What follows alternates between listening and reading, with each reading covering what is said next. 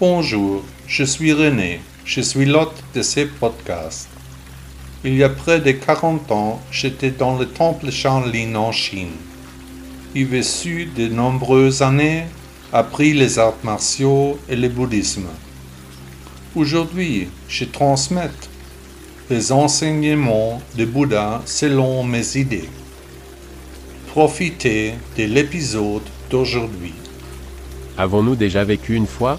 Les bouddhistes croient à la renaissance, à la réincarnation. La doctrine dite de la réincarnation enseigne que nous, les êtres humains, revenons au monde encore et encore pour nous développer et nous libérer de nos attachements. C'est ainsi que nous pouvons atteindre l'union avec le divin. Selon la philosophie de Bouddha, la fin est l'éclairage, qui met fin au cycle des renaissances. En mourant, le moi quitte le corps physique. Toutes les expériences, la personnalité avec ses tendances, tout cela est emporté par le moi, et tout particulièrement le karma, qui suit le moi, dans un monde intermédiaire, le monde du vide. Mais ce monde n'est pas vraiment vide, il est juste complètement différent. Ici, tout est énergie, des boucles et des spirales pleines d'une force indomptable, aux couleurs incroyables, agissent ensemble dans l'espace et dans le temps, les énergies de nombreux moi différents se rencontrent, créent en conséquence une nouvelle vie, elles interagissent, elles s'harmonient. Dans l'océan infini des énergies, chaque moi choisit une nouvelle famille, c'est au moment précis de la procréation que la décision est prise, le moi se réincarne, la renaissance est accomplie, conformément au karma. De nombreuses religions et visions du monde croient en la réincarnation. Le moi fait maintenant de nouvelles expériences, accomplit ses tâches, jusqu'à ce que la vie soit à nouveau écoulée. Le cycle de renaissance recommence si le moi n'a pas atteint l'éclairage au cours de cette étape. Les sceptiques disent maintenant que c'est complètement absurde. Je comprends cette position, il y a 30 ans, je m'exprimais de la même manière, sans une compréhension durable de la réalité globale de la réalité, en dehors de la réalité, seulement, ressenti, il est difficile de comprendre le concept de renaissance. La question se pose maintenant de savoir si, si nous avons déjà vécu plusieurs fois, nous pouvons aussi nous souvenir des vies précédentes. Une technique permettant de répondre à cette question est la thérapie de réincarnation, également appelée régression. Une régression, est-ce que cela fonctionne vraiment?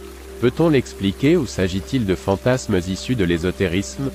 Avons-nous déjà vécu une fois? Notre moi sait-il toujours chercher un nouveau corps?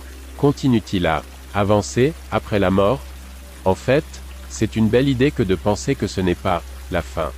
En fin de compte, la thérapie de la réincarnation porte sur le langage de l'âme, on ne peut évidemment pas vraiment prouver la réincarnation. La base de la thérapie est une respiration spéciale, très profonde, respiration holotropique, pour entrer dans une sorte de transe, après environ 15 minutes. Ensuite, le thérapeute pose des questions qui aident à explorer son propre moi passé. En règle générale, il est déconseillé de tenter l'expérience soi-même. Il existe peut-être un thérapeute près de chez vous qui propose des rapatriements. Avez-vous le courage de vous soumettre à un tel retour? La réincarnation et le karma forment un mythe mondial merveilleux et incomparable, face auquel tout autre dogme doit paraître mesquin et borné. Richard Wagner, compositeur allemand 1813 à 1883. L'âme ne périt jamais, elle échange plutôt son ancienne demeure contre un nouveau siège dans lequel elle vit et agit. Tout change, mais rien ne périt. Pythagore, philosophe grec et fondateur d'un mouvement philosophico-religieux influent 570 à 510 AV. Le théorème de l'existence de l'énergie exige l'éternel retour. Friedrich Nietzsche, philosophe allemand 1844 à 1900. Seules les contrariétés de la vie peuvent nous convaincre de la vanité de la vie, et ainsi renforcer l'amour inné que nous avons pour la mort ou pour la renaissance à une nouvelle vie. Léon Tolstoï, écrivain russe 1828 à 1910. Chaque chasseur devient un jour un lièvre, tôt ou tard, car l'éternité est longue. Wilhelm Busch, poète allemand 1832 à 1908. J'ai vécu comme une pierre et je suis devenu une plante. J'ai vécu comme une plante et je suis devenu un animal. J'ai vécu comme un animal et je suis devenu un homme. C'est mon existence.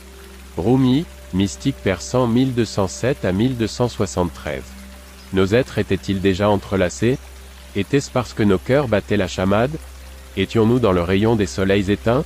Au jour de longs délices. déjà fondus en un seul? Oui, nous étions intimement liés. Tu étais dans des éons qui ont disparu. Ma muse l'a vu sur l'opaque. Tableau noir du passé écrit. 1. Avec ton amour. Friedrich Schiller, poème à Laura, philosophe allemand 1759 à 1805.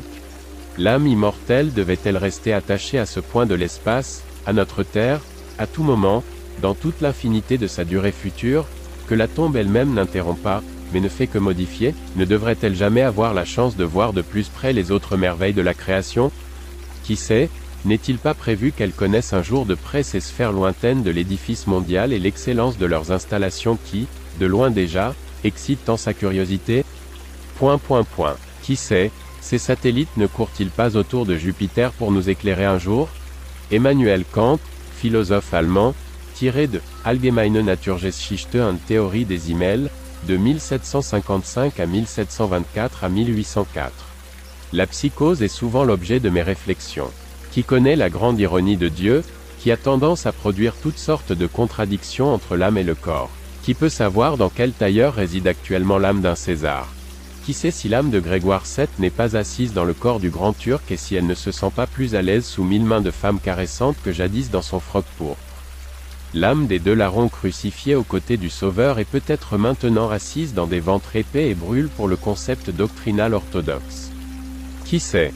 L'âme de Pythagore est peut-être entrée dans un pauvre candidat qui échoue à l'examen parce qu'il n'a pas pu démontrer le théorème de Pythagore, alors que dans ses examinateurs habitent les âmes de ces bœufs que Pythagore avait jadis sacrifiés aux dieux éternels, par joie de la découverte de son théorème.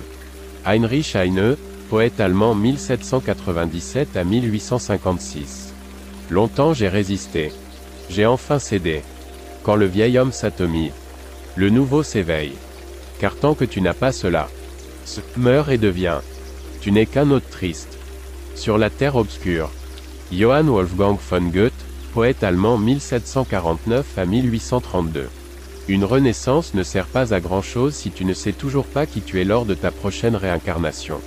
Eckhart Tolle, enseignant spirituel, né en 1948. Merci beaucoup d'avoir écouté le blog de Bouddha. N'hésitez pas à visiter mon site web. À demain.